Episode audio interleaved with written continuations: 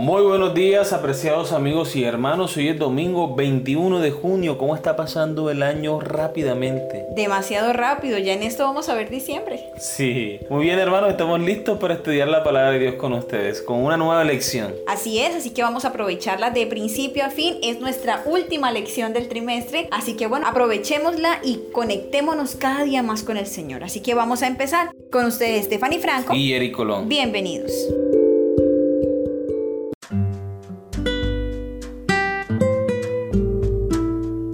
La palabra viva de Dios y el Espíritu Santo. El título de la lección para el día de hoy. Estudiar la palabra de Dios cuidadosamente y con el método apropiado es muy importante. Pero también es importante, quizá incluso más, que pongamos en práctica lo que aprendimos. El objetivo final de estudiar la Biblia no radica en adquirir un mayor conocimiento por maravilloso que sea. El objetivo no es que dominemos la palabra de Dios, sino que la palabra de Dios nos domine a nosotros que cambie nuestra vida y nuestra forma de pensar. Eso es lo que importa. Estar dispuestos a vivir la verdad que hemos aprendido significa estar dispuestos a someternos a esa verdad bíblica. Esta decisión a veces implica una lucha intensa, porque estamos librando una batalla sobre quién tendrá la supremacía en nuestro pensamiento y en nuestra vida. Y al final, solo hay dos bandos para elegir.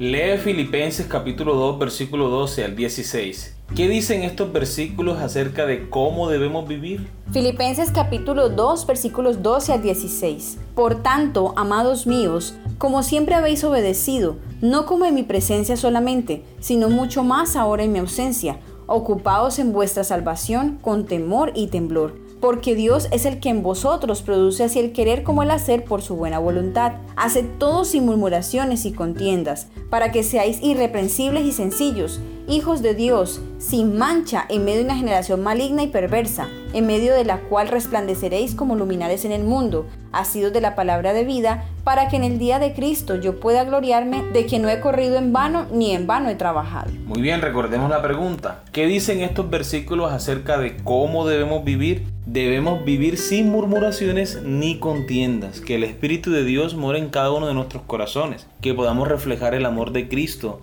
ante las demás personas en nuestro hogar, que sea un pedacito de cielo aquí en la tierra. Y es que Pablo aquí justamente le está diciendo a los hermanos que no vivan obedeciendo como que Él los está viendo, como que Él está ahí con ellos, sino que obedezcan en su ausencia, no por Él, sino por su propia salvación, porque tienen temor de Dios, tienen respeto de Dios y por esa razón ellos obedecen. No se quejan, no andan diciendo que la ley pide mucho, sino que antes saben que la ley es buena para ellos y la obedecen por amor a Dios. Como dice Pablo, que se hagan responsables de su salvación, o sea, Él no va a estar detrás de ellos todo el tiempo como señalándoles el error, mostrándoles el camino, no, ya están grandes, les han enseñado la palabra y ellos responsablemente deben seguir el ejemplo de Cristo. Y es que haciendo eso pueden ser hijos irreprensibles y sencillos, hijos de Dios que realmente representan a Dios en el mundo, porque hay un mundo maligno alrededor y ellos serán, como dice en la Biblia, luminares en el mundo,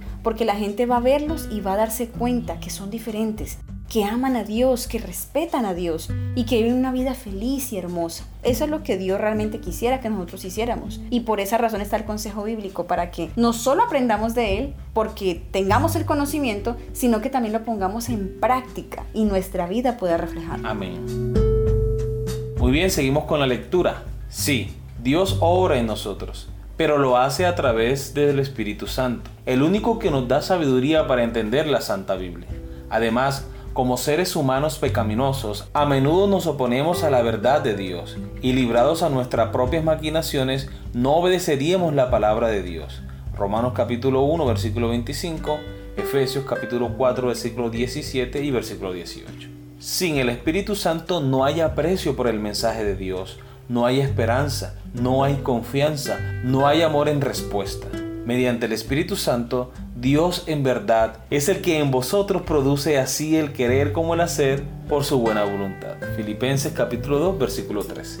El Espíritu Santo es un maestro que desea guiarnos a una comprensión más profunda de las escrituras y a una apreciación gozosa de la palabra de Dios. Trae la verdad de la palabra de Dios a nuestra atención y nos da nuevas ideas sobre esas verdades para que nuestra vida se caracterice por la fidelidad y una obediencia amante a la voluntad de Dios. Nadie puede explicar la Biblia sin la ayuda del Espíritu Santo, pero cuando reciban la palabra de Dios con corazón humilde y dócil, los ángeles de Dios estarán a su lado para impresionarlos con las evidencias de la verdad. Mensajes selectos, tomo 1, página 493. De esta manera, las cosas espirituales se interpretan espiritualmente. Primera los Corintios capítulo 2 versículos 13 y 14. Y podemos seguir con alegría la palabra de Dios mañana tras mañana. Isaías capítulo 50 versículos 4 y 5. Muy bien, hemos llegado a la pregunta final. Filipenses capítulo 2 versículo 16 dice que debemos asirnos de la palabra de vida. ¿Qué crees que significa eso? ¿Y cómo lo logramos? Ver además Deuteronomio capítulo 4 versículo 4, que enseña algo similar.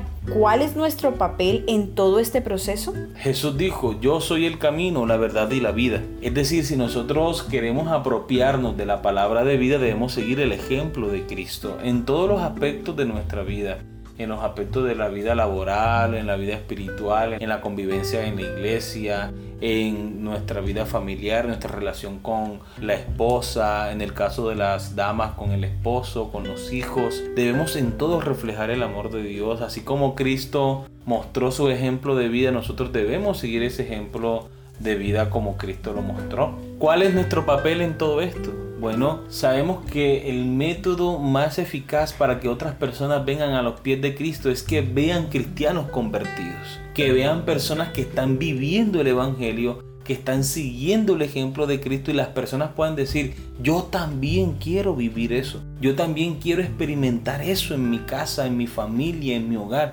Yo también deseo tener esa experiencia con Dios. Esa es la mayor evidencia de que Cristo puede cambiar y transformar las vidas. Ese es nuestro papel y ese es nuestro trabajo. Amén. Bueno, hemos llegado al final de nuestra lección del día de hoy. Pero los esperamos mañana con una nueva lección. Así que no se lo pierdan. Dios te bendiga. Dios les bendiga.